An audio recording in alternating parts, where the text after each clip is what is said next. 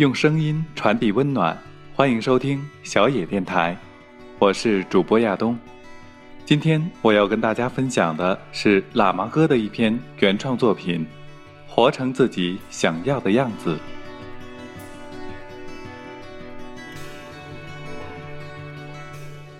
我一个小兄弟非常喜欢音乐，最近录了一首原创歌曲。录制的途中，他就有些忐忑地问我：“乌哥，你说我们的歌曲出来会不会火？”我开玩笑说：“我又不是占卜大师，我怎么能预测未来？你觉得唱歌是你喜欢的事情，你觉得这首歌给你带来愉悦，而且你有能力驾驭了它。”有物质基础承担了它，那就玩呗。小兄弟一脸茫然。果然，歌曲出来后，毁誉参半。有听到赞美的就自信爆棚，有听到批评的就自卑到极点。别人的评价左右他的情绪。我可想告诉小兄弟，真正的快乐是遵循自己内心体验，无关乎别人的评价。范冰冰说：“我能承担了多大的诋毁，就能承担多大的赞美。事实上，世界又不是谁家的私有财产，我们更不是人人喜欢的人民币。被评价能左右的人生，其实是对自己的最不信任。遵从内心的召唤，冷暖自知。喜欢何必在乎别人的评价？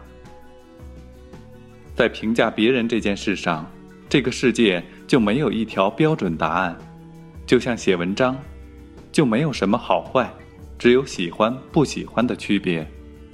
就是喜欢，也有着强烈的个人色彩，与他受教育的程度、人生的经历、家庭教育和审美等等密不可分。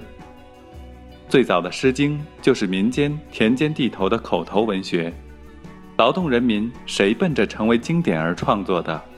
那就是真心的流露，经过千百年来依然流传至今。反而一些人为的命定的、被几个专家指定的好文章，却早已散落在人海，不知踪影。实际上，无论你有多优秀，也不可能四面打豆腐八面光。世界上就没有绝对的好人，也没有绝对的坏人。张爱玲看透人世间，却独独选择了胡兰成。胡兰成是什么人？在张爱玲的心中，自有一个模样停留在心间，温暖过她，感动过她。旁人就是做道德标杆，也左右不了爱的前行。我觉得一个人没必要刻意的讨好另一个人，活成别人眼里的好人，其实。不仅委屈自己，也降低了自己，把自己活成最舒服、惬意的样子，也许是我们毕生的追求。只要安妥了自己的灵魂，在光阴中觉得安详，就是一次与自己的重逢。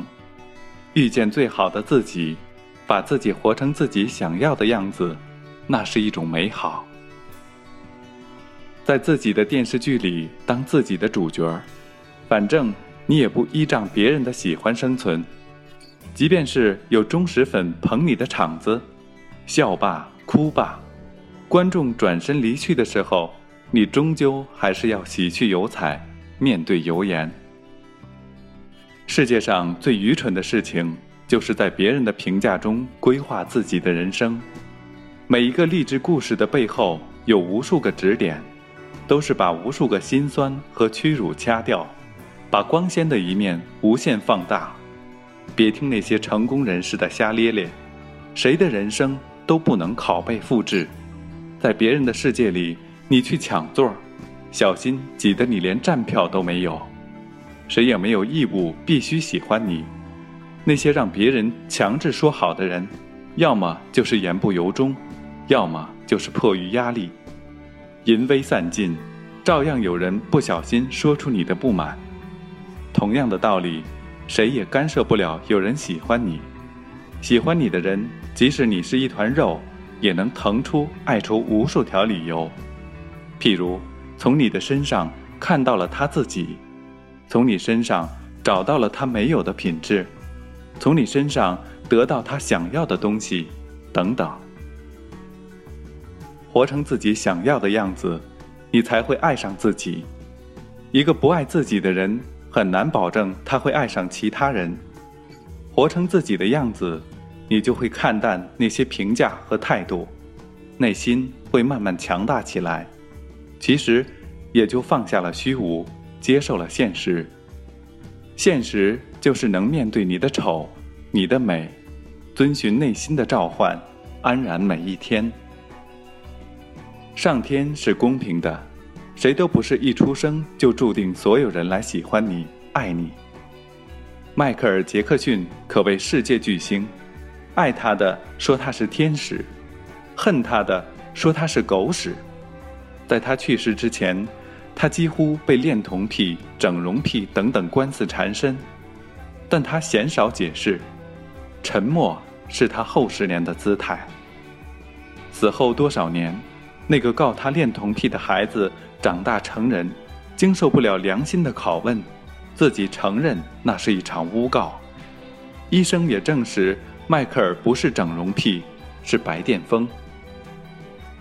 有人就疑惑：那迈克尔受了那么大的委屈，为什么不解释？其实，迈克尔在自己的私人录制的一段视频里，给了最好的答案。最快乐的日子是当下的时光，找到了自己。我既不是人们想的那么坏，也不是人们想的那么好，我只享受这段时光。活成自己想要的样子，其实是一次修行。原来每个人身上藏着一张通往快乐的藏宝图。我们习惯于在别人身上找寻自己，却忘记。自己一直冷落在角落，这就是人生。每个人都是唐僧，在取经的路上必须经历的风雨，才能知道每一个责难都是必经的命运。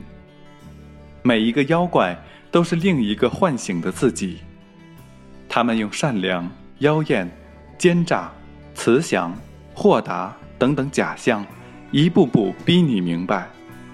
你只要守住自己，一切就全部 OK。所以，当非议来的时候，就当成一次遇见自己的机会，解个闷子，听听就算了。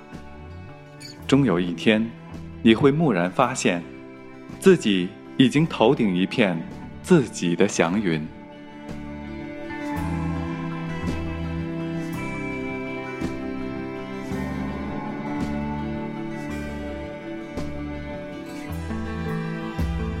用声音传递温暖。以上就是今天小野电台的全部内容，感谢各位的收听，我是亚东，我们下期再会。